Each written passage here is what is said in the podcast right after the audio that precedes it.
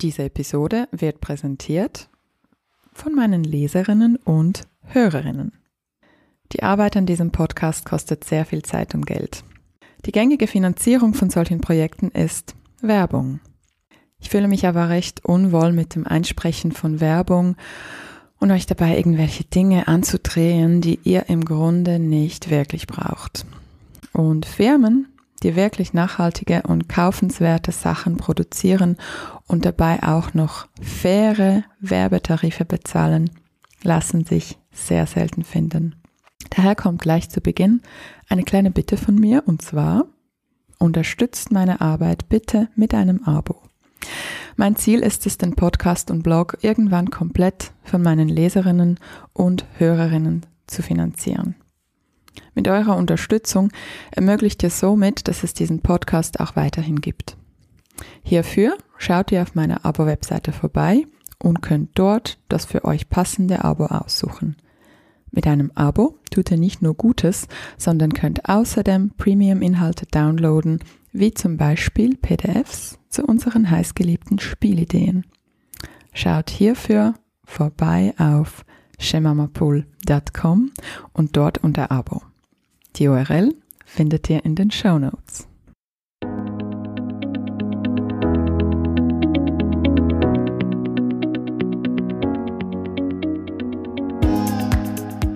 Hallo und willkommen zum Go Hug Yourself Podcast. Ich bin Ellen Giro, lebe in Zürich und bin Mutter von zwei unfassbar tollen Kindern, die viel zu schnell groß werden. Ich bin außerdem Sozialwissenschaftlerin und Journalistin. In diesem Podcast stelle ich Fragen, höre zu und versuche gemeinsam mit euch herauszufinden, wie das geht, sich selbst zu umarmen. Ich möchte verstehen, wie das mit der berühmten Selbstfürsorge und erfülltem Muttersein in unserer Zeit wirklich funktioniert und wie wir mit Erziehung die Welt verändern können. Schön bist du heute dabei. Los geht's! Meine heutige Gästin ist Wiebke Schenter. Wahrscheinlich ist sie den wenigsten als Wiebke Schenter bekannt, sondern als Piep Madame. Wiebke ist Unternehmerin, Influencerin, Mutter und feministische Aktivistin. Sie ist gerade in Zürich und ich freue mich riesig, dass du heute da bist, live in meinem Studio. Ich freue mich auch sehr. Vielen Dank für deine Zeit. Wir haben ja dieses Interview ziemlich spontan ähm, einberufen. und ich würde, ich muss natürlich sehr aufpassen, weil ich dich seit deinen Instagram-Anfängen kenne jetzt in letzter Zeit nicht so intensiv verfolgt habe, aber doch so einen persönlichen Bezug zu dir habe. Und ich würde sehr gerne heute vor allem über Regretting Motherhood sprechen, weil das so ein Thema ist ähm, auf deinem Kanal, dass du sehr oft darüber schreibst. Und ich würde auch gerne über ehrliches Muttersein und feministisches Elternsein sprechen. Zu Beginn ein kleines Check-in. Wie fühlst du dich gerade? Wie geht's dir? Mir geht es sehr gut. Ich habe ja ein Wochenende mit einer Freundin in Zürich, sitze jetzt hier bei dir und bin etwas nervös, ähm, es doch ähm, immer sehr persönliche Themen sind, über die wir jetzt sprechen möchten. Und ähm, genau, ich glaube, es ist wichtig. Deswegen bin ich hier. Ja. Ja. Ähm, das haben wir ja vorhin schon im Vorgespräch kurz erwähnt, einfach für unsere HörerInnen. Das wird ein persönliches Gespräch sein. Ich möchte entsprechend auch achtsam sein. Gleichzeitig bist du auch schonungslos ehrlich in ja. deinen Texten und sprichst Klartext und ich muss wie ein bisschen herausfinden bei meinen Fragen. Also wenn es irgendwie zu weit geht, dann sagst du einfach, Helen, fühlt sich nicht gut an und dann habe ich genug weitere. Schaffen wir schon. Genau. Ja. Zu Beginn wie definierst du feministisches Elternsein? Hm, gleich, gleich eine schwierige Frage zu Beginn.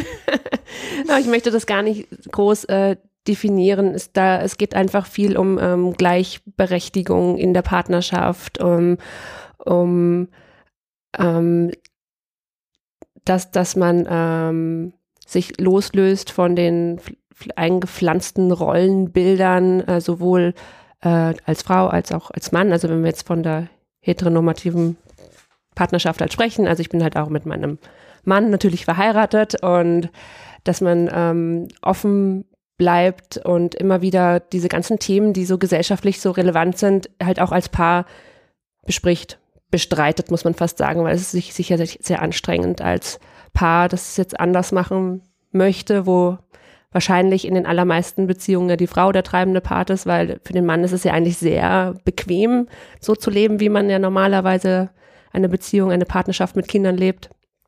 Und da halt in Verbindung zu bleiben und ähm, sich gegenseitig aufzuklären. Oder mhm. ich kläre ihn auf. Ja. ja. Also Rollenbilder, unsere Sozialisierung sind natürlich ja. Riesenthemen und ich habe irgendwo gelesen, ich bin nicht sicher, ob das bei Emilia Roark war, dass die Brutstätte des Patriarchats die Familie ist und dass es so schwer ist, da an der Front zu kämpfen. Ja, also es ist ja auch sehr, mh, mm, wie soll ich sagen, man, also ich, auch ich verzweifle da manchmal daran, dass obwohl ich mit einem Mann verheiratet bin, der so offen ist und ähm, gerne mit mir darüber redet und nicht abblockt, mhm. also dass wir auch trotzdem genau anstehen an den gleichen Themen und ja, und halt äh, so viel ja. streiten müssen auch, um, äh, um, dass ich zu meinem Recht komme. Also das ist halt, das ist, man muss halt wirklich aufpassen, dass es in der Partnerschaft, dass das nicht so ein reines Gemecker wird die ganze Zeit, weil letzten Endes kann er ja auch nichts für seine männliche Sozialisierung.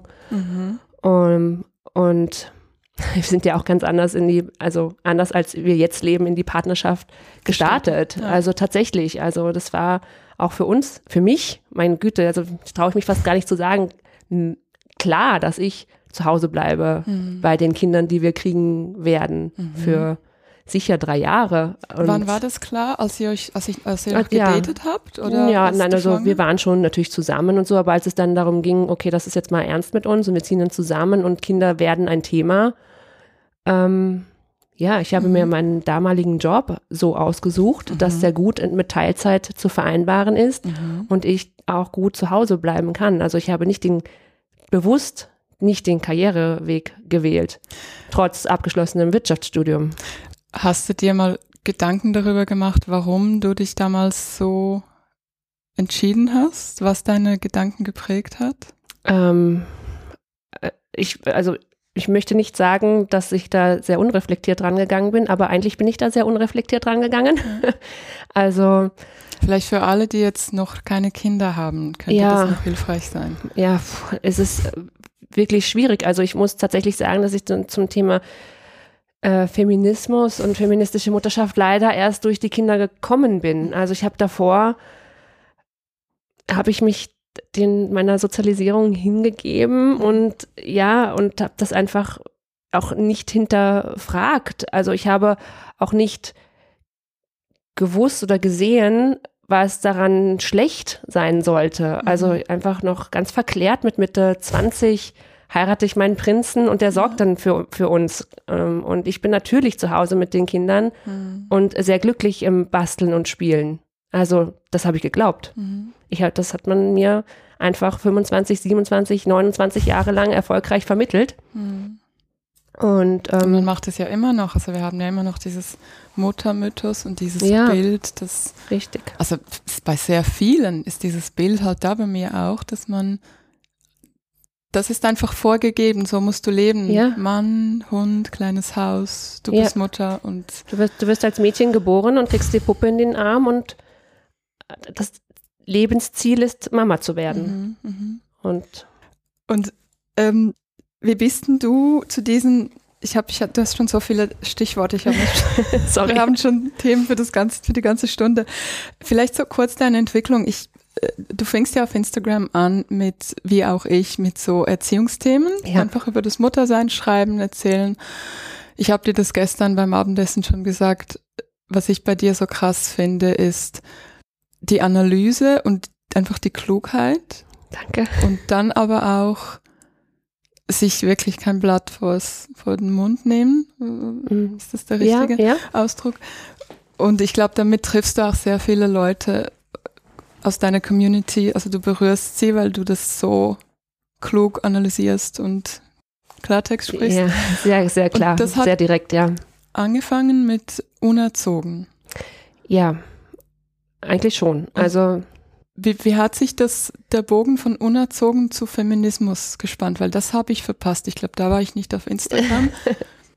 Wenn du jetzt so rückblickend schaust. Äh, also, mm, ich habe meine Tochter bekommen, die ist jetzt acht Jahre alt. Hm. Und ich wollte es anders machen, so wie wahrscheinlich viele, die, Hm. also meine Eltern, äh, mein, mein, meine Mama verstehe ich mich total super, mit meinem Papa auch, alles ist gut, aber die waren schon eher strenge Eltern.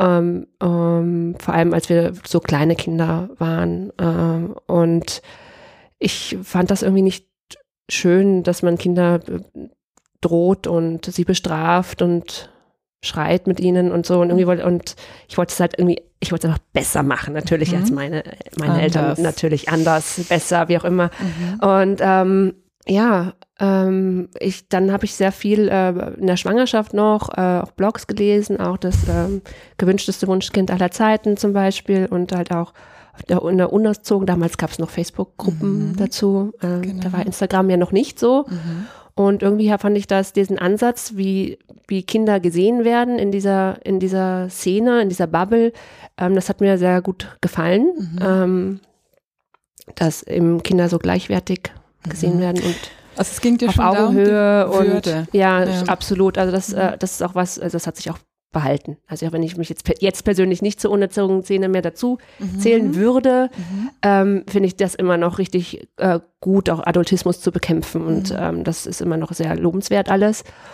Und dann ähm, habe ich äh, das Glück, Pech gehabt, dass meine Tochter halt ein High-Need-Baby war Mhm. ähm, und sehr viel, sehr unzufrieden, immer und nicht geschlafen hat, immer.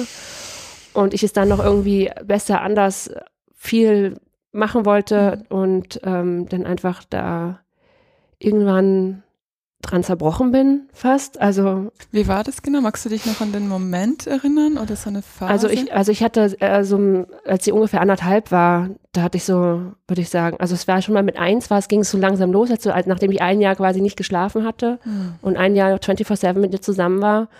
Und, ähm, und dann haben wir angefangen, okay, ich muss Pausen, ich brauche Pausen von ihr. Dann hat, ist mein Mann viel eingesprungen, ist früher von der Arbeit gekommen und so, damit ich wenigstens phasenweise. Kurz fragen, also Sie waren nie in der Kita in den, im ersten Jahr. Nein, natürlich nicht. Ich wollte ja drei Jahre mit ihr zu Hause bleiben. Das war doch das, das war doch das Ideal, dem ich Genau. nachgeeifert bin. Also das war, also ich wollte sie. Warum nicht? Warum wolltest du sie nicht in äh, die Betreuung geben? Naja, weil man es nicht macht. Die ersten drei die Jahre ersten sind drei so Jahre, wichtig. ja, Also, müssen sie bei Mama bleiben. Also ich will Dogma. ja nicht, ich will ja nicht, ich will ja nicht kaputt machen und sie in die Fremdbetreuung geben zu fremden Fremd, Menschen.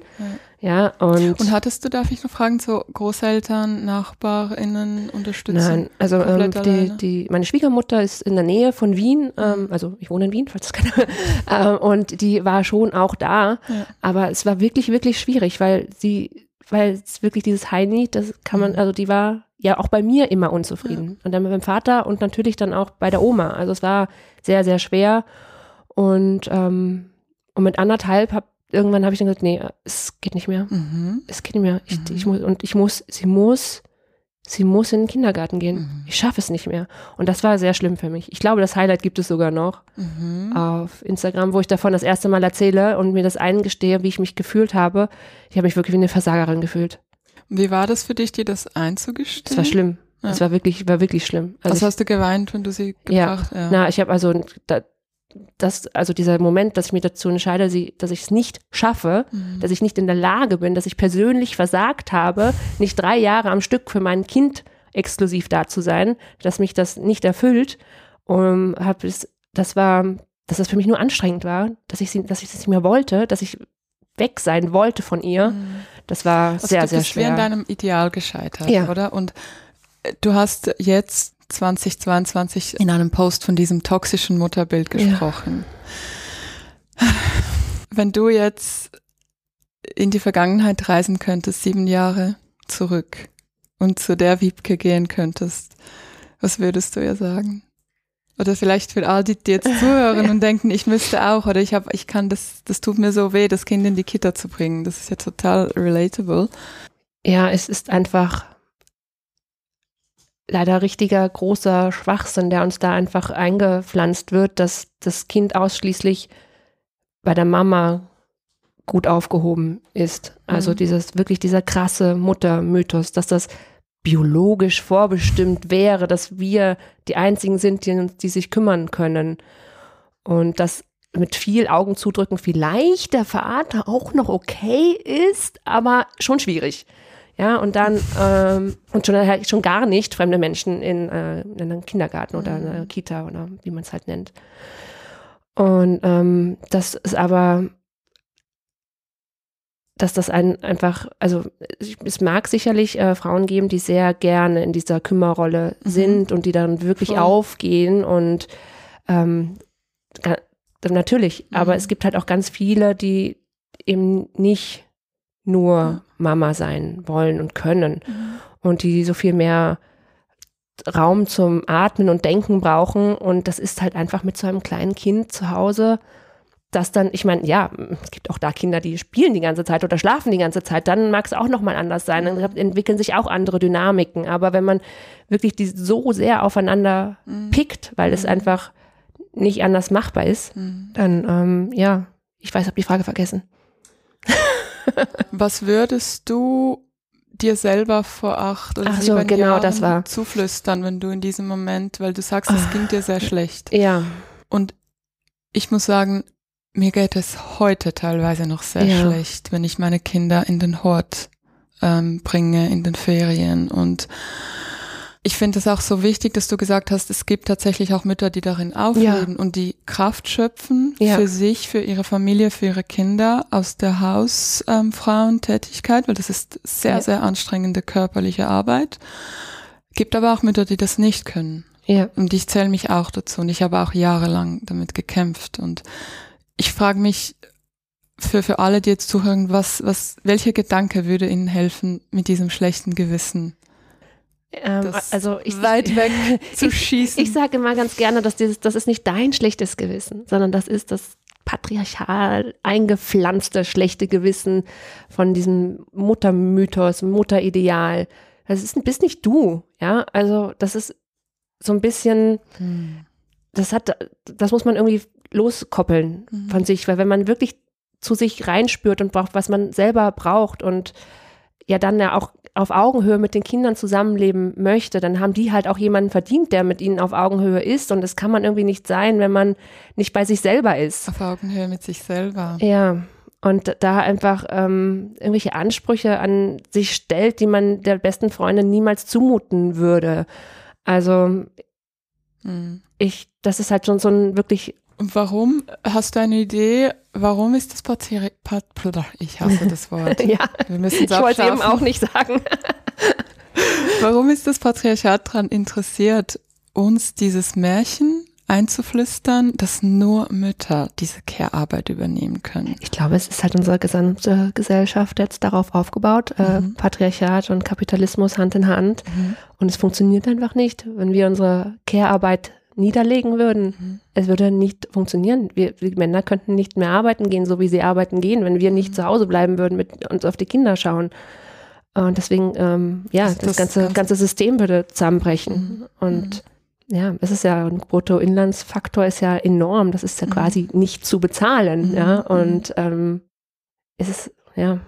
Ich glaube auch, das einzusehen, dass so vieles in unserer Welt, in unserer westlichen Welt funktioniert, weil wir einfach diese Gratis-Care-Arbeit machen. Mhm. Das war für mich schon so ein Moment, ein Aha-Moment, der mir sehr half, loszulassen, das schlechte Gewissen zu verfrachten und anfangen, mich zu fragen, was will ich? Genau. Und nicht, was wurde mir erzählt, dass ich wollen soll. Ja, genau. Und ich muss dir sagen, ähm, ich bin jetzt dabei, das herauszufinden. Ich glaube, das ist ein Prozess mit diesen Bedürfnissen, das ist ja auch so das bedürfnisorientierte Erziehung. Sagen ja alles geht ja auch um deine eigenen Bedürfnisse. Yeah. Sag mal, what the fuck, wenn ich komplett Schlafmangel, nicht richtig gegessen, schreiende Kinder, total unterfordert, depressiv, Bedürfnisse, vergiss es. Ja, da geht es dann um wirklich ähm, radikale, mhm. einfach mal wirklich Existenzbedürfnisse. Ja, ja wirklich, ja. Und das ja. ist ja nicht, und das ist halt einfach nicht erfüllend. ja. gibt ja diese Bedürfnispyramide mhm. und also mit äh, auf Toilette gehen, essen, trinken ja. und schlafen stecken wir nur die untere Basis ab. Aber äh, um als Mensch halt glücklich zu werden, musst mhm. du ja auch ähm, dich weiterentwickeln mhm. dürfen und selbstwirksam sein mhm. und ähm, deinen Gedanken und Wünschen auch nachgehen können und sowas, ja. Und das ist, das ist halt, wenn du so mit vor allem mit kleinen Kindern, sehr kleinen Kindern zu mhm. Hause bist, ist das komplett abgeschafft. Mhm. Plus diese Einsamkeit, die dann auch noch herrscht, mhm. weil wir natürlich nur in diesen Kleinfamilien zusammenleben. Und ähm, das führt halt zu Mütter-Burnout und mhm. Depressionen und. Hilft dir das, dieses Bild, ähm, dass deine Tochter, du hast ja ein, mhm. ein, Mädchen, dass sie dir zuschaut und dass du für sie ein Vorbild. Sehr, mhm. sehr. Mhm. Also ich, ich, also natürlich, ähm, ich, wenn ich da alleine dran kämpfe, wird es wahrscheinlich schwierig, weil er auch sie ähm, Freundin hat und Disney-Filme schaut Natürlich. und alles, ne? Und diese, mhm. Aber ähm, ja, also ich würde mir für sie wünschen, mhm. dass sie nicht erst, wenn das quasi das Kind in den Brunnen gefallen ist oder mhm. geboren wurde, ähm, drauf kommt, dass das vielleicht nicht ihr Lebensweg ist. Dann können wir so ein Zwischenfazit ziehen. Nach 19 Minuten. Wir sind gute Mütter, wenn wir unsere Kinder in die Kita bringen und ja, ihnen natürlich. vorleben, wie wir in unserer Kraft leben. Ja, natürlich. Kannst du das unterzeichnen? Ja, natürlich sind wir gute Mütter. Genauso wie wir gute Mütter sind, wenn die Kinder zu Hause sind. Genau. Oder wenn die bei der Oma sind. Mhm. Ja, es ist alles in Ordnung. Also es muss für die eigene Kleinfamilie muss es passen. Für dich, für mhm. dich als Mama, für deine Kinder muss es passen. Also und doch ist es verdammt schwer, das immer wieder sich zu sagen, weil es wird leichter. Ich, ist es so? Also ich, also ist Übungssache. Ich, ja, ich glaube ja. schon. Das ist Übungssache. Das erste Mal wegfahren. Ich weiß noch, als ich das erste Mal als meinen Sohn ähm, alleine gelassen habe über Nacht und ich habe mhm. noch gestillt, noch voll nach Bedarf mhm. gestillt und er war aber schon äh, zwei. Mhm. Und, sehr, und, obwohl ich das jetzt alles schon weiß seit Jahren und auch reflektiere und mache und tun, weil halt das erste Mal, als ich über Nacht dann ja. weggefahren bin, habe ich ihn in den Kindergarten gebracht und mhm. habe erstmal geweint, was ich ihm antue. Mhm. Ja, aber dann, aber dann hat sie, sie Schalter umgelegt und dann traut man sich mehr und dann macht man mehr. Und ähm, ja, man, man kann das üben. Mhm. Man kann das auch, man kann auch üben, kein schlechtes Gewissen zu haben. Also man muss sich immer wieder mhm. mit guten, starken Frauen und Müttern umgeben, ja. die einen da supporten in all den Entscheidungen, die man so trifft. Da muss man halt auch sehr choose wisely. Ne? Das ist mega wichtig, finde ja. ich auch, von wem man sich beeinflussen lässt. Ja. ja. Genau, also das ist, ähm, ich sag mal, folgt mir. Ja. Dann mache ich euch das schlechte Gewissen schon weg. Wir verlinken das in den Show Notes natürlich. Wie lässt sich mhm. das sonst üben? Ähm, weil ich finde es, ich finde es sehr schön, ähm, diesen Übungsgedanken und einerseits eben das Umfeld schaffen oder sich mhm. wirklich bewusst sein, von, wenn von wessen Gedanken man sich beeinflussen lässt. Hast du auch so Mantras oder hast du sonstige Tipps, wie man das üben kann? Oder wie Frau das üben kann? Mhm. Nein, ich habe keine Mantras. Hast du kein Tattoo? fuck, fuck Patriarchy. Fuck. Noch nicht. ähm, nein, ich glaube, also einfach wirklich, wirklich ins Tun kommen und machen und, und ähm, man braucht dann auch, weil du gesagt hast, die Bedürfnisse, die Wünsche sind ja verschüttet, man mhm. braucht dann ja auch seine Zeit erstmal, um die wieder ausgraben zu können, sich wirklich bewusst so außerhalb der Komfortzone ein bisschen zu bewegen und dann halt mal ne, um, um das halt wieder zu spüren zu können. Was habe ich, wer bin ich eigentlich und was habe ich gerne gemacht, bevor ich Mutter wurde? Mhm. Und, und dann, also mir hilft es auch tatsächlich immer wieder, dass dieses Learning hinterher, wenn ich dann zurückkomme zu den Kindern, mhm. wie gut es mir dann geht und wie aufgeladen ich dann bin und wie, mhm. ähm, wie gerne ich ihnen das vermittel, dass das gut ist, Pausen in, in einer Beziehung zu nehmen. Also es mhm. muss ja in allen Beziehungen, in Freundschaften, ja. in der Ehe, in wie auch immer, dieses ganze Zeit aufeinander picken. Mhm. Distanz ja. ist wichtig. Ja, ein bisschen. Ja, also man muss ja da immer wieder was von erzählen. Auch vermissen ist ja. wichtig, ja. Auch, auch äh, vermissen lernen und äh, Herz, Herzschmerz aushalten lernen und das, das, das ist auch für die Kinder, mhm. finde ich, sehr wichtig. Auch oder lernen, dass ähm, wenn sie dann weinen, dass halt der Papa, die Oma, die Tante, wer auch immer, bei wem sie sind, sie halt auch genau trösten können. Das, auch das ist wichtig für sie, dass sie ihm nicht nur, dann muss man sich vielleicht mal sagen, ja, was ist, wenn ich halt morgen plötzlich ins Krankenhaus muss? Mhm. Und dann, dann müssen sie das ja auch, ne? Und deswegen es ist es gut für die Kinder. Bootcamp. Ja, naja, ein sanftes Bootcamp. Das ist, glaube ich, ganz schön zu lernen. Mama Natürlich. geht und Mama kommt wieder und ich- wenn ich, wenn mir was wehtut, dann tröstet Papa auch. Das ist also auch für die Kinder. Also es geht ja nicht nur um, um mich als Frau, natürlich auch, aber es ist auch, glaube ich, für die Kinder ganz gut, wenn sie mehrere Bezugspersonen haben können. Ja. Und Bedürfnisse, hast du Momente oder so Hacks, wie du dich selber hörst, wie du deine Bedürfnisse spürst? Also ich brauche ganz viel Zeit für mich alleine, Ja. also komplett alleine, also auch nicht mit Freundinnen oder mit meinem Mann oder so. Mhm. Also da geht es also wirklich nicht nur um die Kinder, um die geht um geht's eigentlich nie, die sind immer super, ja, die, die sind toll, so wie sie sind, um die geht es überhaupt nicht. Es geht ja um die ganzen Anforderungen drumherum. Und ähm, ja, also mir hilft das sehr, ganz alleine zu sein und halt hinzuspüren und zum, zu tun. Und da mache ich gar nicht so, gar keine fancy Sachen, Ja. sondern trinke halt einen Kaffee oder gehe spazieren Ja. oder mach Sport, sitz dich. rum, einfach. Mhm. Also wir sind ja hier in meinem Zimmer für mich allein, meinem Atelier und da bin ich wirklich, ähm, ich brauche auch diesen Raum, einfach Ja. Ruhe oder auch alleine wegreisen. Ich habe mir das, ich habe das viel zu spät das erste Mal gemacht. Ich glaube, das war in das, als ich dich und ein paar andere in Wien besucht habe. Ich glaube, das war als vor vier Jahren. Und das, da war meine jüngst älteste Tochter vier. Mhm. Und mittlerweile sage ich, möchte ich eigentlich viermal im Jahr ein Wochenende für mich haben. Also zu jeder Jahreszeit, so Ja. bewusst in den Frühling starten und einfach zwei, drei Nächte wegfahren. Das wäre so, glaube ich, mein Traumleben. Ja, es ist wirklich, ich bin ja jetzt hier in Zürich und ich bin auch das erste Mal drei Nächte weg. Mhm. Also sonst immer nur quasi so ein klassisches Wochenende, Freitag bis Sonntag, aber jetzt machen wir, fahren wir erst Montag zurück, Mhm. weil dieser, dieser Tag, das ist nämlich sonst nur ein Tag, jetzt sind es zwei, dieser Tag morgens aufwachen und abends schlafen gehen, ohne ein einziges Mal Care zu arbeiten. Etwas zu müssen. Ja, das ist halt, das ist schon ein großartiges Ja. Gefühl. Also wir sind gestern Abend eigentlich relativ früh für den ersten Abend, wir sind nicht versagt, wir waren ja um halb zehn wieder Ja. im Hotel. Und wir so, ja, in Wien, in Wien, da würden wir jetzt noch was trinken gehen. Ich so, ja, aber in Wien komme ich halt auch nach Hause. Und wenn ich Pech habe, sind die Kinder noch wach. Und Jetzt genießen wir das, Ja. das ruhige Hotel. ja, jetzt einfach dann einfach hinsetzen und Ja. nicht mehr reden müssen und nicht mehr tun müssen. Und das ist einfach, das ist entspannt total. Es nimmt so den, diesen Alltags, Ja. Der so auf einem Termine, Termine machen, tun, äh, haben wir daran gedacht, daran, dann, das ist halt, Mhm. ja. Ähm, sehr viele Keywords. Und du sprichst mir sehr aus der Seele. Also, genau.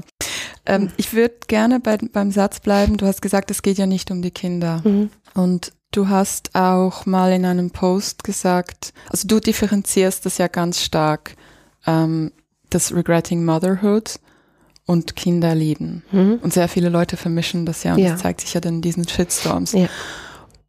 Und ich würde ganz kurz deinen Text zitieren Mhm. aus Instagram. Ich glaube, der hat irgendwie eine Million Likes und der ist echt so berührend. Du schreibst, ich habe euch schon geliebt, bevor ihr da wart, bevor ich euch kannte, bevor ich Mutter wurde.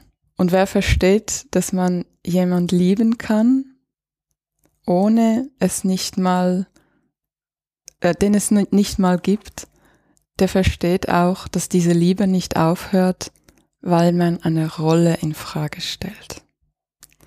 Ich würde gern da ein bisschen bleiben. Mhm. Du hast auch mal in einem Post geschrieben, eben indem du dich so offen dazu bekannt hast, dass du sehr manchmal nicht so gerne ähm, diese Mutterrolle übernimmst, hast du geschrieben, und weil meine patriarchale Sozialisierung ähm, mich dazu quasi äh, drängt, muss ich noch dazu schreiben, aber klar liebe ich meine Kinder. Mhm. Wie war da der Weg zu diesem, zu diesen Themen? Vom, vom unerzogen bis zu offen darüber reden, dass, dass du nicht gerne Mutter bist. Ja. Na, ich hatte ja diesen, diesen ausschlaggebenden Moment, wo ich ja äh, quasi so sehr an mir gezweifelt habe und ähm, also ich, das war, es- ich, es war wirklich ganz viel Schuld und, und Scham, dieser, dieser Moment, äh, als ich gedacht habe, ich, ich bin es, die keine Mutter sein kann. Also da wollte ich das noch unbedingt. Ich wollte unbedingt die beste Mama für mein Kind sein nach äh, gesellschaftlichen Kriterien. Und ähm, und, da, und dass mich das nicht glücklich gemacht hat, das war, das habe ich ganz mir persönlich zugeschrieben. Also da habe ich gedacht, okay, das bin ich, Wiebke, die zu blöd ist, Mutter zu sein. Und dass mit mir irgendwas nicht stimmt oder kaputt ist. Und, ähm, und dann ähm, haben wir, da musste ich, ich, wir mussten sie in den Kindergarten gehen. Sie ist dann auch gegangen nach diesem Sommer, also mit so noch nicht mal zwei ungefähr ist sie dann gegangen.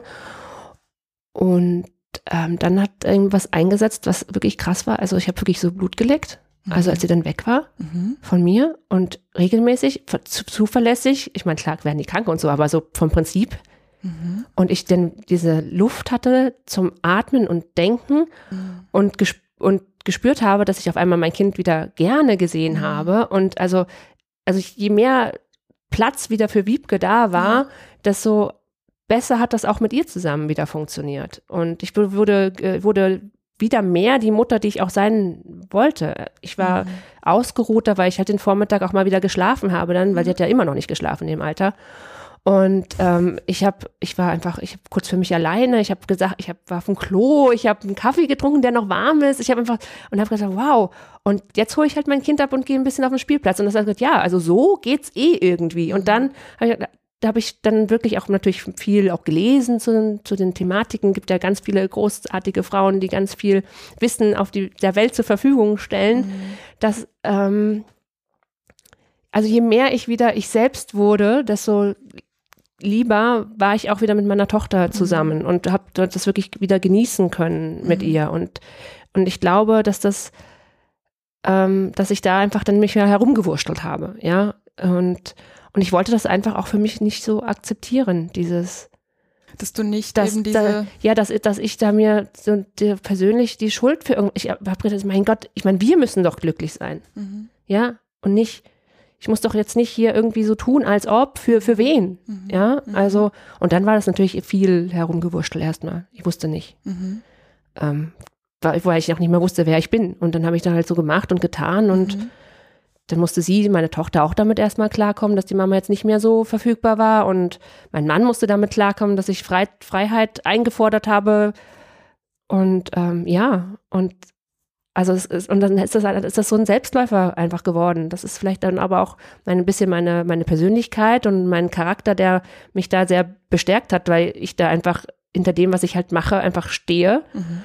Und ähm, ja, und ich habe dann halt auch gelesen von diesem, von Muttermythos und mhm. diesen ganzen Idealen und ja, und habe dann mit diesen, mit der Care-Arbeit, Mental Load, so zum ersten Mal so mhm. richtig in Berührung gekommen. Vorher, ich meine, klar gab es das vorher auch schon, aber wie gesagt, bevor ich Mutter war, habe ich mich nicht wirklich mit diesen Themen befasst. Mhm. Und dann war ich zwei Jahre lang Mutter, die nicht mal allein auf dem Klo war. Mhm.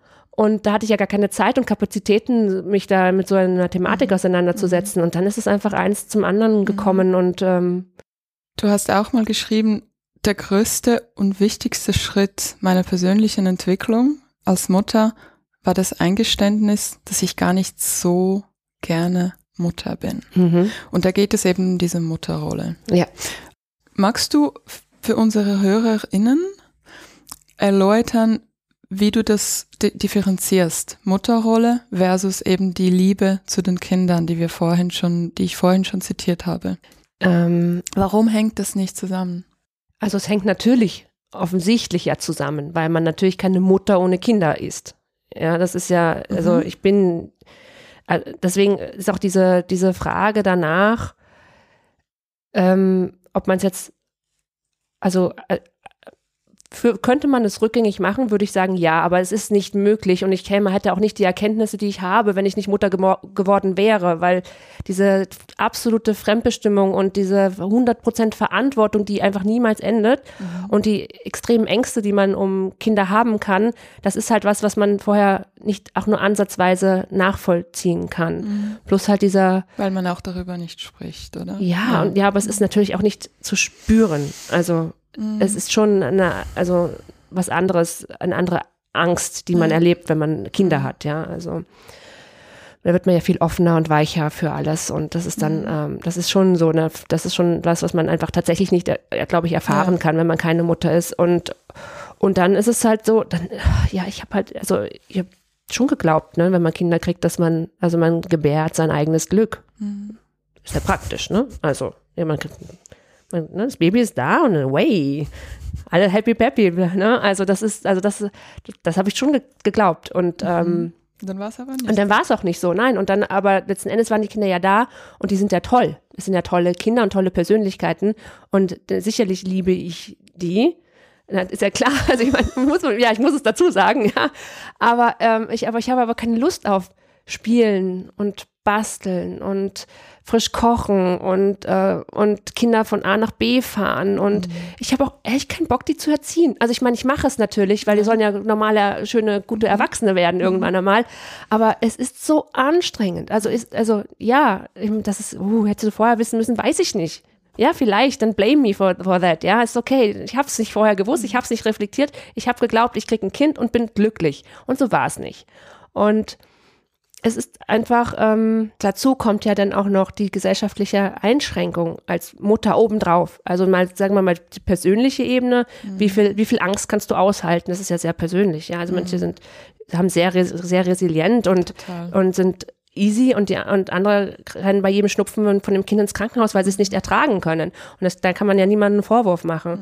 Und Kommt ja auch auf die Tagesform, auf ja, den auf Zyklus, alles. auf Schlaf, Au- Entzug, ja, und Grad. wie viele Ressourcen hast du, wie, wie viele unterstützende Hände hast du? Total. Also es kann, Ja. Mhm. da kann man, finde ich es sehr, sehr schwierig, wenn man jemanden sagt, hättest du vorher wissen müssen, weil keiner, das kannst du nicht einschätzen. Und, und dann halt, und das können, glaube ich, viele Frauen nachvollziehen, dieser, dass die Gesellschaft dir einfach, du, Mhm. dass du Dass du so nicht fühlen darfst, wie du dich fühlst. ja, und dass du Sachen machen musst als Mutter, Ja. bei den Kindern sein musst und, ähm, und nicht, und die Kinder eben bis drei, mit drei Jahren zu Hause bleiben Ja. musst oder, ich meine, kommt darauf an, mit was für einer, mit was für Leuten man sich so umgibt oder, Ja. und, und jeder sagt, was du machen sollst, ob du stillen sollst, wie lange du stillen sollst, ob du tragen sollst, ob du das machst, denn, also alles und, Alles. und ähm, wie, wann du arbeiten gehen sollst, wie lange du arbeiten gehen sollst, was du arbeiten, also, und, Ja. und das ist einfach, boah, Und ich glaube auch die Intensität ist matchentscheidend. Also ich glaube, wenn du nur ähm, wie, wie so wie üblicherweise die Väter, so dann einen Papatag hast und das Wochenende, drei Tage die Woche und vier Erwerbsarbeit, ist es viel leichter, als wenn man wirklich so diese intensive Rolle, Anspruch an sich hat, die ersten drei Jahre Fulltime ich. Ich glaube, das spielt auch noch eine Rolle, oder? Ja, ich glaube, ja, natürlich. Aber es wird halt von Vätern noch nicht erwartet. Ja. Also, also wird es einfach nicht, oder? Also ich meine, wir hatten das ja auch äh, gestern im Gespräch kurz, dass ihr da bis letztes Jahr oder was einen einen Papa-Wert-Tag hattet hier in der Schweiz, also einen Genau. Tag. Danach wird davon ausgegangen, dass der Mann wieder Vollzeit ganz normal arbeitet. Mhm. Also, aber bring das mal als Frau. Am zweiten Tag nach der Geburt wieder Vollzeit arbeiten gehen. Ich meine, du Ja. wirst gelünscht. Ja. Kannst nicht bringen. Ja. Ähm, du hast ja auch gesagt, eben als Paar ist es besonders schwer, ähm, auch nicht die ganze Zeit rumzumeckern Ja. und auch die, die Paarbeziehung irgendwie noch zu spüren. Und gleichzeitig sind ja diese Ansprüche und diese Bilder, die Geschichten, die wir uns selber erzählen, die uns erzählt werden, so verdammt schwer zu durchbrechen. Und ich, ich weiß, weil das ist, das Problem ist, zu Hause bist du am verletzlichsten, du bist am kaputtsten. Du willst einfach dich mal zurücklehnen und du magst nicht dich reflektieren und, und Ja. Ja, vor allem, wenn dann auch noch Kinder ja auch noch sind. Dann hast du ja. rumschreien. ja, du nicht kannst ja nicht. Ja. Und wenn die dann halt irgendwann mal schlafen, weil meine gehen auch super spät schlafen. Wie macht ihr das? Nehmt ihr euch bewusst Paarzeit? Ja, ich meine, ja, wir haben halt Mhm. eine, eine äh, Nanny, also eine Babysitterin, aber Mhm. es sind halt keine Babys mehr, also eine Ja. Nanny. Super. ja, und ähm, ja, das ist, das äh, tut echt extrem gut. Und Mhm. aber es ist auch immer noch viel zu wenig. Also, wenn du mich fragst, ist es viel zu wenig. Macht ihr das spontan oder habt ihr eure fixen Dates? Nein, relativ spontan noch, weil ähm, ich ja jetzt, wo der, wo der Kleinste, der ist jetzt ja drei, auch ähm, wieder mehr arbeite, also Mhm. mehr außerhalb vom Zuhause arbeite. Erwerbsarbeit? Ja, also ja, ich meine, aber auch, also auch Events und sowas, das habe ich halt vorher alles nicht so gemacht. Ah, Und okay. Corona war ja auch noch, wenn- falls wir uns erinnern, Stimmt. da waren ja auch nicht so viele Events. Mhm. Jetzt also auch viel auch abends unterwegs bin und mein Mann hat auch Abendtermine und äh, dafür brauchen wir dann halt auch Unterstützung. Mhm. Und da bleiben, das ist halt dann schwierig, wenn Ja. man so quasi so eh schon drei, vier Tage in der Woche irgendwie unterwegs Mhm. waren und dann zu sagen, jetzt machen wir noch einen Tag. Also ähm, dann, dann sind wir halt dann auch ganz gerne dann zu Hause bei den Kindern. Mhm. Also es ist, ja. Und wie macht ihr das? Also wie war das, als du, das würde mich auch ganz interessieren, aber da musst du auch sagen, wenn das zu privat ist, als du so gelernt hast, ah, Mental Load. Was ist das überhaupt? Und so, ah, okay, mein Mann macht ganz wenig Denkarbeit und ich bin vielleicht aus dem Grund erschöpft. Bist du da an ihn ran? Hast Ja, sicher. du ganz ruhig das erklärt oder bist Ja, du erstmal ausgerastet und hast Na, naja, weder noch, so dazwischen. so dazwischen. Also ähm, ich nehme ihn da ein, also er, er folgt mir auch auf Instagram, verfolgt er mir natürlich auch und ähm, weiß deswegen quasi, womit ich mich beruflich befasse und meine Themen und sowas. Um, und dann ist es für ihn immer natürlich, dann, dann machen wir den Schritt ins Pri Private mit den Themen selbstverständlich auch. Ähm, ich habe mir zum Muttertag vor drei Jahren oder so war das, müsste vor drei Jahren gewesen sein, äh, ja, äh, zum Beispiel gewünscht, dass er mir jetzt keine depperten Blumen schenkt oder sowas, ja, weil Mhm. Muttertag ist ja auch so ein sch- zweischneidiges Schwert, sondern dass du er kannst dir die selber schenken? ja, und das ist auch generell Muttertag zu feiern. Das ist halt so, ne? ja, schon, schon süß, wenn die Kinder was machen, aber irgendwie Mhm. nicht so richtig. Und dass er dann bitte ähm, die Mental Load Falle liest. Ah, von Patricia Ja, Kamerata. Genau, das habe ich mir äh, gewünscht. Ich habe gesagt, wenn du es nicht lesen kannst, gibt es halt auch als Hörbuch. Und, äh, Und das, hat er gemacht? Ja, hat er gemacht. Übrigens gibt es eine wunderbare Episode mit der Patricia. Ja, die habe ich natürlich gehört. nachhören? Ah, hast du? ja, Genau. ja äh, genau, das habe ich mir zum Beispiel dann von ihm gewünscht, dass er das macht und das hat er dann auch gemacht. Ich bin bin mir nicht sicher, ob er es fertig gehört hat, aber ich, Ja. ich finde, also als ich das Buch damals gelesen habe, ähm, gerade so diese Anfangsepisode, es holt einen eh schon so ab. Also ich habe geweint nach den ersten drei Seiten oder so, weil mich das so getroffen hat. Mhm. So genau Finger in die Wunde. Habe gesagt, genau, das ist mein Leben. Mhm. Und ähm, ich hätte selbst wenn er quasi nur die ersten 50 Seiten schafft, dann ist es schon mal, dann hat er ein gutes Gefühl dafür. Cool. Ähm, das ist halt nur, ich finde, es ist so, so wichtig, dass es halt nicht nur ich bin. Also das ist mir wichtig, dass er das versteht, dass es nicht nur ich bin, der es so geht, sondern dass das wirklich so ein gesellschaftliches Phänomen ist. Ja, also das ist auch immer sehr schwierig, wenn ich ähm, auf Instagram mit meinen FollowerInnen diskutiere, in den äh, Direktnachrichten, die sagen, ja, aber ich kenne niemanden, ja, aber ich so, ja, aber das macht nichts, selbst wenn du in deinem Freundeskreis mit deinen 20 Leuten, wenn das super funktioniert und alles, aber das ist halt nicht, das ist nicht die Lebensrealität von der Frau in der Gesellschaft. Ja, das ist halt, das, wir müssen das auf Systemebene heben. Und ähm, das ist mir halt auch bei meinem Mann auch wichtig, dass er da dahinter Welche, kommt. welche Bücher hat er sonst so gelesen? Keins mehr von diesen. Also Also der Klassiker. ja, Kamerata. also das war das war so, so ein so ein Einstieg gewesen. Dann haben wir den ähm, Equal Care Test haben wir zum Beispiel auch zusammen gemacht. Cool. Ah, den können wir verlinken. Ja, also ähm, Mhm. den, äh, den finde ich wirklich super. Gibt ja auch eine neue Aus, äh, Auflage jetzt davon auch schon wieder. Und ähm, den, das fand ich auch tatsächlich, also bei uns in der Beziehung ta- gut, weil ich dann auch mal gesehen habe, dass wir tatsächlich ein paar Themen haben, wo er sich auch kümmert, Ja, schon, ja. die für mich so ein blinder Fleck waren. Und Also das habe ich noch nie gemacht. Also da füllt man wie online aus, wer macht was. man kann es ausdrucken.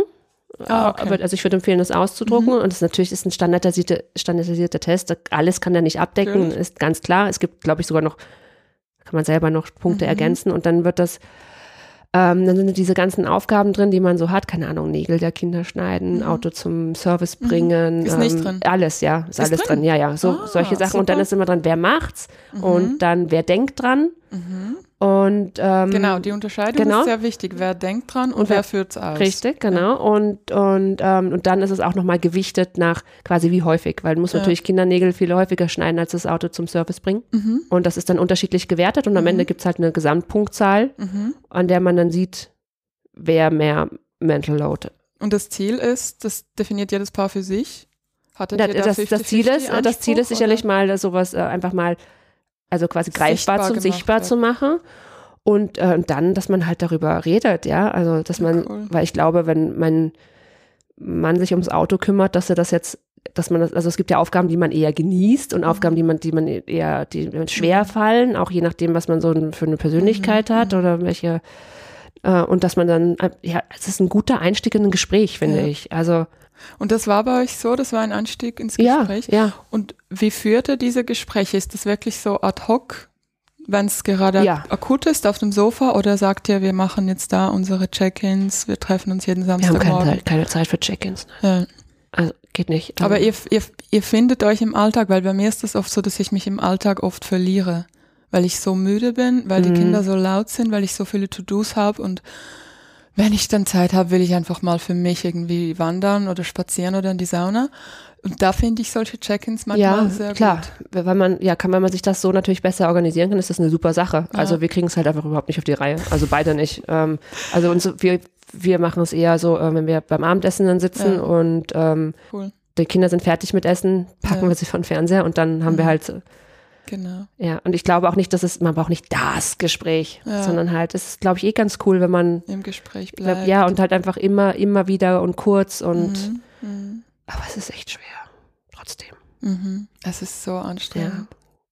Und dann, dann ist es ganz, ganz ich glaube, wie bei, bei vielen Paaren ist so, dass wir uns dann super einigen und super klarkommen und dann läuft es zwei bis drei Monate, wo ich denke so, Gott, ja, wir haben die Kurve gekriegt und auf einmal ist wieder wusch. Ja.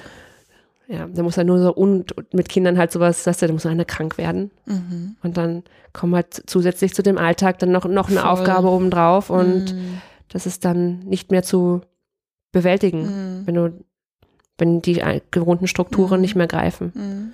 wenn dann die Babysitterin nicht kommen kann, weil das Kind kotzt oder ähm, ja, und der Mann kann nicht zu Hause bleiben, weil er eine Abgabe hat oder was ich was, dann Mhm. ist das, Genau, das Kartenhäuschen fällt schnell in sich. Ja. Und wie ist denn das für deinen Mann so? Ich hätte ihn jetzt am liebsten dabei. ähm, wie, wie sind die Gespräche für ihn so und die Auseinandersetzung mit dem Feminismus und Mental Load? also ich glaube, es ist gut für ihn auch. Also Mhm. ähm, ich, ich glaube, dass er ähm, die Dringlichkeit erkennt, Mhm. ähm, weil, weil, weil er auch vor allem auch eine Tochter hat und so. Also ich glaube, Mhm. dass das, ähm, also ich, ich erlebe ihn da sehr als sehr engagiert und offen und Mhm. Gott sei Dank. Gott sei Dank. Mhm. Ja, ich glaube, es, es gibt ja auch viele Männer, die davon auch sehr profitieren.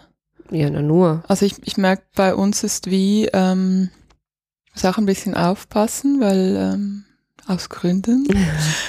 Aber ich glaube, oft ist es wie so zu Beginn, oh nein, das schon wieder und noch das Mental Load. Und im Nachhinein merkt er, er ist einfach so gerne Vater.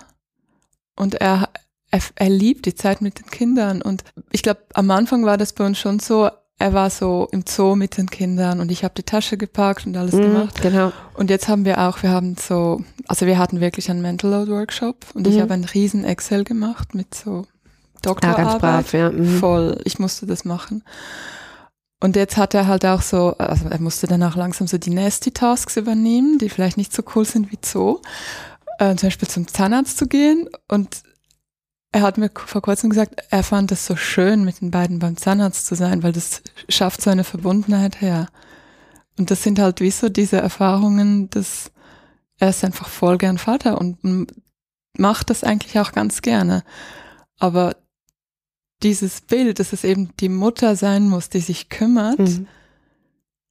hat ihm das von Anfang an gar nicht erlaubt, weil ich ja auch in dieser Rolle bin. Ja. Und er ja auch, weil wir das einfach so eingesogen haben als Ja. Kinder in der Gesellschaft. Ich, ich möchte gar nicht über unsere Eltern Nein, nein. meine Schwiegereltern. Die haben das vielleicht gar nicht vorgelebt, aber wir haben das eingesaugt. Ja. Und sich von diesem Bild zu lösen, ist ähm, Ja, eine Aufgabe. es, absolut ist es. Und was ich bei dir, bei deiner Arbeit so schätze, ich finde, du bist wie auch die Wegbereiterin, um sich von diesem toxischen Bild der alles aufopfernden, kümmernden Mutter und nochmal, du hast es vorhin gesagt und ich finde es ganz wichtig zu erwähnen, es gibt Mütter, die das leben und also eine gute Freundin von mir lebt so, sie hat vier Kinder und sie ist total glücklich. Ähm, es gibt tatsächlich Frauen, die können das leben, aber das ist ein Teil. Mhm. Und das spricht nicht für alle. Ja. Du hast auch mal in einem Post geschrieben, ich fand das so schön, ähm, statt uns zu sagen, genieß es, die werden so schnell groß, obwohl ich den Gedanken eigentlich auch cool finde. Ich sage mir das auch immer wieder, hey krass, seid ihr jetzt über die Nacht gewachsen und es hilft mir auch sehr präsent zu sein Ja, im natürlich. Alltag.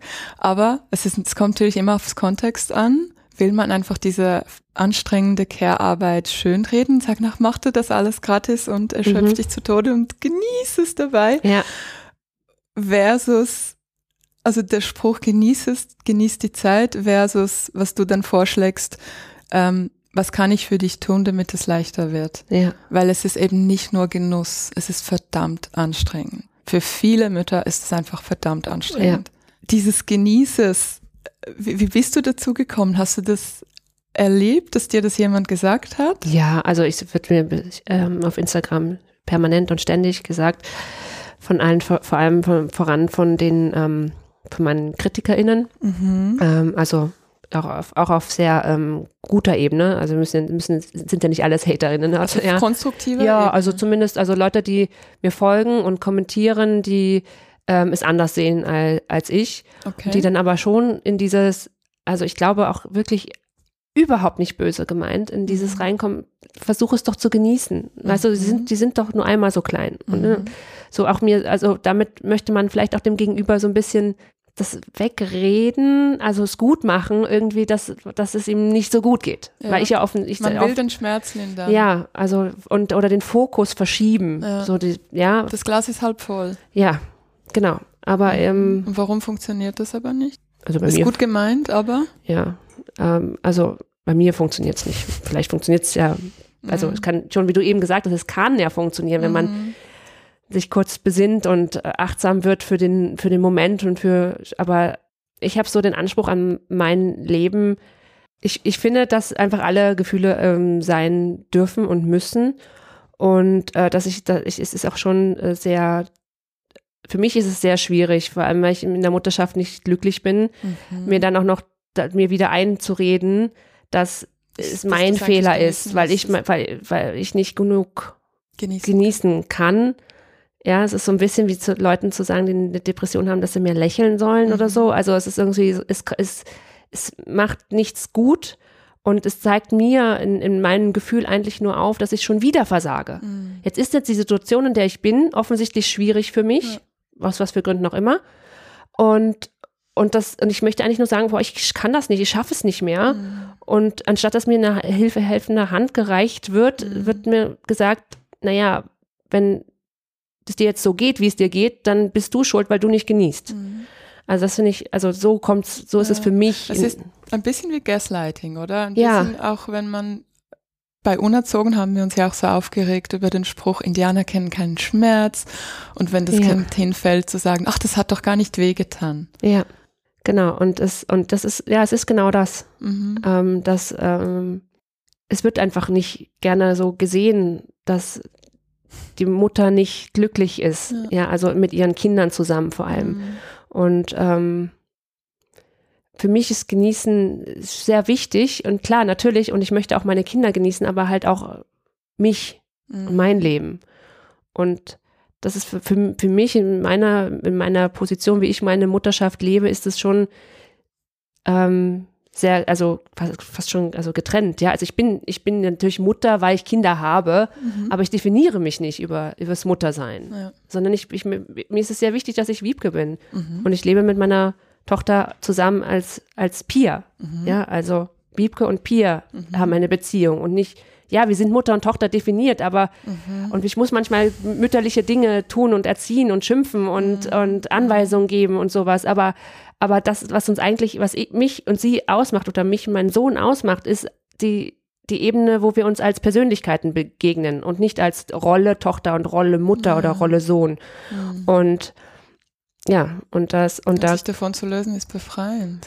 ja, schon. Also schmerzhaft Ja. und befreiend. Ja. Und, ähm, und der Hoffnung halt, es ihnen auch gut vorzuleben und Mhm. auch vor allem ihr die Chance zu geben, vielleicht keine Mutter zu werden. Und auch ihre Gefühle zu fühlen, Ja, ja die sowieso. oder? Ja. Weil ich glaube, ein Satz, der, den ich auch notiert habe, du hast dich wirklich auch so in einem sehr langen Post ähm, darüber geäußert, wie das, eben wie schwer das ist, sich nicht glücklich zu fühlen und ständig gesagt bekommen, aber du müsstest doch eigentlich glücklich sein und du müsstest doch genießen. Und manchmal ist es ja auch nicht so, dass, dass einem das so gesagt wird, sondern das ist ganz subtil. Das wird einem wie so klar gemacht. Das ist nicht in Ordnung, wenn du das nicht gerne machst. Und du schreibst den letzten Satz, es ist okay, ich darf darüber traurig sein.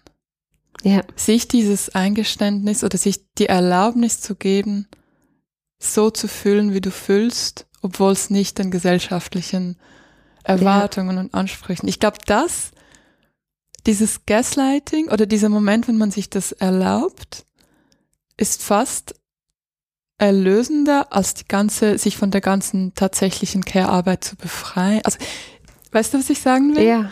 Einerseits ist es einfach körperlich anstrengende Arbeit und gleichzeitig lebt man nicht ganz authentisch, weil man darf eben nicht fühlen, was man fühlt, weil man muss diese, diesen, dieser Rolle entsprechen. Und das willst du ja aufbrechen. Das, du sagst ja mit deinen Inhalten ganz fest auch, wenn ich jetzt dich richtig gelesen habe, mhm. sonst Schau mal. Nicht, äh, ist immer so heikel. Ähm, du willst ja auch deinen Followerinnen und die, die es noch nicht sind, sollen es ab heute werden, das Gefühl vermitteln, es ist okay, wenn du so fühlst. Ja. Und ich finde das so, so, es klingt so banal, aber es ist so schwer im Alltag. Ja, ist es auch, weil wir es alle, wir wollen es alle so perfekt machen. Mhm. Und perfekt als Mutter sein bedeutet halt leider den gesellschaftlichen Ansprüchen und Idealen zu folgen, Mhm. weil wir das, weil wir Mutterschaft nicht als das Individuelle wahrnehmen, was es halt sein kann. Weil wir sind, wir sind individuelle Persönlichkeiten. Jede für sich ist so anders, hat so andere Interessen, Träume, Wünsche, Hobbys, alles. Und, und das sollte doch, also das sollte doch so, das, aber wir, machen- wir nehmen diesen, dieses Korsett Mutterschaft und stülpen es über jede drüber, egal wie sie vorher war. Und dass das zwickt oder wehtut und nicht zu jedem passt, das, das darf nicht gesehen werden. Und dabei könnte es so viel, es könnte uns allen so viel mehr geben, wenn wir einfach Mütter sind als Ellen und Mütter sind als Wiebke und Maria, was ich, wie sie alle, wie wir alle heißen, und einfach wirklich jede so ihr Ding macht. Weil die, die Kinder brauchen auch genau das. Die brauchen uns. Und echte, authentische. Ja, und, und auch, auch mich als, als Menschen und nicht mich als Rolle, nicht als, okay, es ist Weihnachten und ich muss jetzt Plätzchen backen, weil sonst meine Kinder diese Kindheitserinnerung nicht haben, dass ich mit ihnen Plätzchen gebacken habe und dann Schuldgefühle ohne Ende zu entwickeln. Anstatt zu sagen, Mäuschen, ich hasse Backen. Wirklich sehr. Ich kann dir anbieten, wir machen einen Fertigteig, weil es geht eh nur ums Ausstechen, oder ich fahre dich morgen zu Oma, weil die liebt das. Oder wir gehen in eine Bäckerei Ja, in der oder Stadt. genau. Sowas, also die, und das auch wirklich ehrlich, weil ich weiß nicht so genau. Also ich glaube auch so fest daran, dass die Kinder so viel spüren. Wir sagen ja immer, die, die spiegeln unser Verhalten, oder? Also vor allem, wenn sie dann so herum autonomieren dann machen und so, da sagen wir, ja, die spiegeln, die spiegeln das, die spiegeln das. Ja, wieso sollten sie denn das nicht spüren und spiegeln? Ja, wenn wir uns da in diese Rolle reinpressen und diese Dinge tun, die wir verabscheuen vielleicht sogar, nur um diesem Ideal zu entsprechen, und dann spüren, ich glaube, die spüren diese, diese, diesen Widerspruch in Mhm. uns, ja, dass wir etwas tun, was wir gar nicht meinen, gar nicht wollen. Mhm. Und im Zweifel beziehen sie es am Ende auf sich. Weiß ich nicht. Mhm. Also das ist, das ist halt auch so. Anstatt, Ja. also wenn, dass man, ja, dann nehm, nehme ich, ich mache Anführungsstrichen, Ja. ähm, halt meiner Tochter eben die Kindheitserinnerung mit der Mama Mhm. zu backen. Aber ja. dafür ist die Mama echt. Ja, aber dafür bin ich halt da und mache halt andere Sachen mit Mhm. ihr und ähm, wir finden schon unseren Weg, aber den können wir, den, in dem halt auch ich glücklich bin. Mhm. Aber den können wir halt nur finden, wenn ich halt ich selber bin. Ja. Und, und das Und war, dafür brauchst du Zeit für dich. ja, da, und ich brauche, genau, ich persönlich brauche Zeit für Genau. mich und äh, um, da, um das, um Ja. das, um ich sein zu können und ähm, Mhm. ja, äh, und ich glaube, dass es, dass, dass deswegen auch dieses ganze Thema und ja, wenn deine Tochter oder dein Sohn dann später davon liest, dass du Mutterschaft bereust, Ja. glaube ich, ja, äh, Mhm. was denn? Ich habe es ja dann hoffentlich, hoffentlich geschafft, ähm, in wirklich zu vermitteln, was es bedeutet, die Mutterschaft zu bereuen, weil das ist einfach, Mhm. das es hat bedeutet ja, es hat bedeutet ja nicht regretting my children, Ja. sondern es heißt regretting motherhood. Und Und was heißt das genau? ja, es, es, bedeu es bedeutet, dass ich meine, wir haben schon, ich habe schon gesagt, die Katze Mhm. beißt sich in den Schwanz und äh, ich komme da nicht mehr raus. Aber wenn ich, wenn ich das, was ich jetzt fühle und weiß über Mutterschaft, Mhm. Gewusst hätte, bevor ich schwanger geworden wäre Mhm. damals, dann hätte ich mich gegen Kinder entschieden. Mhm. Ganz sicher. Mhm. ganz sicher. Weil alle reden nur davon, dass man es bereut, wenn man keine Kinder kriegt. Mhm. Oh, dann wirst du so eine komische Katzenlady und bist ganz einsam im Altenheim und niemand kommt dich besuchen. Ne? So, ja. Aber kein, äh, keiner mhm. sagt dir auch nur einmal, es besteht aber auch die Möglichkeit, dass du deine Mutterschaft bereust mhm. am Ende. Es wird auch natürlich nicht so offen darüber gesprochen, wie zum Beispiel die Frage, oh, ihr habt keine Kinder oder du bist jetzt schon 40, hast du nie Kinder wollen? Das ist ja so die Frage, ja. mit der werden Frauen ständig einfach bombardiert. Ja. Aber die Frage, die Umkehrfrage, so, hey, du hast jetzt drei Kinder und ähm, wie findest du es eigentlich? Augenringe bis zu den Knie. ja. Hast du es nie bereut? Dass ja. man auch so ganz normal über die Frage spricht. Ja, weil das natürlich ein, ein Riesentabu ist, eine riesen, eine riesen ja. Stigmatisierung. Mhm. Und dann, also ich bin da jetzt, ich weiß nicht genau, ein Jahr oder so jetzt ungefähr mit in der Öffentlichkeit unterwegs mit diesem Gefühl. Thema, ja. Mhm. Und, ähm, und das ist, man muss, also ich meine, in der Regel haben natürlich äh, Menschen, die das vielleicht im Privaten besprechen, nicht so einen, nicht so eine riesengroße, ja. so viele Augen, die auf einen schauen. Ähm, und die werden hoffentlich dann aufgefangen, wenn sie das Gefühl dann mal eingestehen und darüber sprechen. Aber es ist natürlich nicht schön, was man da an den Kopf geworfen kriegt. Also Hast du eine Strategie, wie du damit umgehst? Mit diesen Pfeilen? Hm, nicht wirklich. Also mhm. ähm, ich mache das jetzt schon sehr lange, diesen Job. Also mhm. so prinzipiell kann ich mich ganz gut abgrenzen, wenn es mhm. natürlich dann ähm, aufgrund eines Postings oder eines Interviews oder so mal wieder in die Höhe kocht und es sind dann nicht nur zwei, drei negative Kommentare, sondern 100 oder sowas, dann ist das natürlich hart auch. Und mhm. ähm, für mich, ich muss mich dann auch sammeln und wieder zu mir kommen und schauen, bei mir bleiben und wer ich eigentlich bin. Das ist das, was mhm. da gesagt wird über mich, ja, ich gar nicht bin, ja. ja und, ähm, und dann komme ich aber bis jetzt, ich meine, man weiß, wie es ja weitergeht, aber bis jetzt immer zu dem Punkt, dass ich sage, ja, ja, jetzt erst recht. Wenn ich diese, diese Reaktion hervorrufe mit einer Tatsache, für die sich einfach niemand schämen muss, ja, ja ähm, dann, dann ist es umso wichtiger, dass rauszuschreien, damit eben ähm, Frauen, die so fühlen, sich sicherer fühlen können, wenn sie damit darüber sprechen.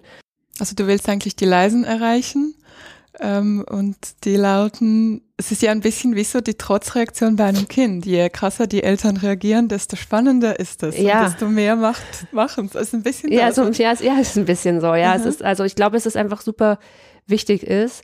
Vor allem ähm, bin ich ja mit mir sehr fein mit diesem Thema. Mhm. Also ich ähm, habe das gut aufgearbeitet für mich. Mhm. Ich, ähm, ich finde, es ist so ein bisschen so dieses, ja, man muss das Problem kennen und benennen, mhm. um es dann lösen zu können, für sich ja. halt natürlich privat und äh, jeder braucht andere Strategien, um damit umgehen ja. zu können. Um, als wenn man halt äh, in Schuld und Scham nie darüber spricht und dann halt in sich gekehrt, also das ist ja auch schon das bewiesen in Studien, dass, dass, dass man Depressionen entwickeln kann ähm, und das, kann einfach nicht gesund sein. Mhm. Und es und es ist einfach so gut, glaube ich, zu erfahren, dass man Mutterschaft bereuen darf. Man darf. Das und okay. genau, ja, und dass man, wenn man dann halt die Lösungen hat für mhm. sich, ähm, dass es halt auch das Zusammenleben mit den Kindern wieder schön sein ja. kann. Weil es ist, solange man sich halt in dieser Rolle, diese Rolle wie im Gefängnis und man bleibt da drin, weil man glaubt, man muss in diesem Gefängnis drin sein, mhm also irgendwie den Schlüssel selber verschluckt, so ungefähr, mhm. dann, dann hat man auch keine, dann kommt man zu den Kindern gar nicht hin, weil man überhaupt nicht die Person ist, die man sein könnte. Mhm. Und also man ist gar nicht präsent. Nein, also man, also ich glaube, das frisst einen auf, ja. auf die Dauer. Und es ist einfach so schade, weil die Kinder wollen ja dich als Person haben. Ja, die wollen, die wollen nicht diese, die wollen nicht die Rolle mhm. Mutter haben. Also wie so ein bisschen ein Doppelgefängnis. Du hast den physischen Raum in dem du so eingesperrt bist und dann hast du den mentalen, der ja. dir von innen eben auch sagt, du darfst das nicht füllen.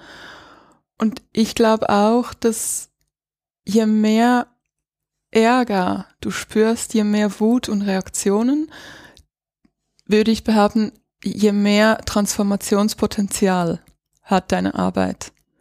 Weil wir müssen unbequem werden, ja. wir müssen wütend werden, um Veränderungen zu ähm, herbeiführen. Und ich glaube auch, was du gesagt hast, was mir sehr wichtig ist, wir brauchen Begriffe, um unser Unwohlsein überhaupt ja. beschreiben zu können, weil was mir auch sehr oft meine ähm, Leserinnen schreiben, teilweise die noch keine Kinder haben, sie sind so froh, dass ich das formuliere, was sie fühlen. Ja. Und das machst auch du. Ja. Und durch das müssen wir uns natürlich auch verletzlich machen, aber wir bereiten wieder den Weg ähm, für diese Veränderung. Ja. Für die Revolution. ja, genau. Also das ist, es gibt mir wirklich sehr viel. Also ich finde, wenn ich dann nur eine ja. Frau erreicht habe, die sich dann traut, darüber zu sprechen ja. und sich dann auch so befreit fühlen kann ja. und ähm, und schlussendlich zu ihren Kindern ja authentischer ist. Ja. Und eine, ähm, eine also paradoxerweise. Ja, eine gute Beziehung führen kann dann, ja. Lohnt sich all die anderen, die da rumschreien. Ja. Wir sind bei, wir kommen zum Schluss. Gibt es bei dir noch irgendeinen Gedanken, den du da lassen möchtest? Vielleicht jetzt für all die uns aufgewühlt zugehört haben. Ich muss auch mich kurz sammeln und überlegen. Mm, also ich glaube, wir haben das jetzt eh schon gerade gegen Ende sehr gut äh, zusammengefasst, dass ähm, es eigentlich keinen Grund gibt dafür, wenn man das nicht das absolute Mutterglück empfindet und äh, dass es gleichzeitig bedeuten kann, dass man trotzdem eine gute Beziehung zu den Kindern mhm führt und sie selbstverständlich, wir erwähnen es noch einmal, ja. sie natürlich liebt, weil sie sind ja da und sie sind äh, tolle Persönlichkeiten und ähm, ja, und es, es ist einfach schön, wenn man es schafft, egal in welchem, welchem Ausmaß man Muttersein genießt oder weniger genießt, wenn man, wenn man das schafft, für sich gut zu definieren und gut äh, zu, äh, zu spüren, wer man sein möchte, welche Art von Mutter man sein möchte um, um wie man Zeit mit den Kindern verbringen möchte, um dann halt wirklich ein, ein, ein gutes Familienleben für alle zu schaffen. Ja, also es soll halt wirklich allen gut gehen. Und vor allem der, der Mutter. Also ich meine, wir halten es tatsächlich am Ende dann halt doch zusammen, ne? Mhm. So ist es ja. Und es ist irgendwie, noch. ja, momentan noch, Kinder ja. Vielleicht dann nicht mehr. Ja, aber ähm, ja. es ist halt, das ist einfach so, mit sich selber. Ja, also es ist, ich möchte, ich, also ich möchte es für mich nicht und möchte es auch für all die Frauen da draußen nicht, dass sie sich selbst so verlieren und sie nicht mehr sie selbst sind, weil irgendwann sind die Kinder auch groß mhm. und dann ist irgendwie cool, wenn noch jemand da ist und nicht nur eine leere Hülle überbleibt. Und ja. Liebe Wiebke, ich danke dir von Herzen. Ich könnte mit dir noch mich länger unterhalten. Ja, noch stundenlang. Vielleicht machen wir das wieder. Danke für deine Arbeit und ähm, weiterhin alles Gute. Danke dir. Danke. Das war es für diese Woche mit Go Hug Yourself. Ihr findet alle URLs sowie ein Transkript der heutigen Episode auf gohugyourself.com. Die URL in den Show Notes. Und jetzt ganz am Ende gibt es noch ein zweites Call to Action, wie man es in unserer Branche der digital-kreativen so sagt, und zwar folgende. Die Arbeit an diesem Podcast kostet sehr viel Zeit und Geld. Und ich fühle mich, wie ihr schon wisst, eher unwohl mit dem Einsprechen von Werbung und euch irgendwelche Dinge anzudrehen, die ihr im Grunde nicht wirklich braucht. Wenn es euch also wert ist, unterstützt meine Arbeit bitte mit einem Abo. Und wenn das schon geschehen ist, weil ich das in der Intro ja schon gesagt habe. Oder falls ihr euch ein Abo gerade nicht leisten könnt, helft dem Podcast zu wachsen und teilt diese Episode mit anderen Menschen. Hierfür einfach die Podcast-URL über WhatsApp, Facebook oder E-Mail verschicken mit dem Hinweis absolute Hörempfehlung. Damit unterstützt ihr indirekt meine Arbeit und helft dem Podcast zu wachsen. Vielen Dank schon im Voraus. Das war's somit für heute. Ich wünsche euch einen schönen Tag oder je nachdem Abend. Wir hören uns bald wieder und bis dahin, go hug yourself.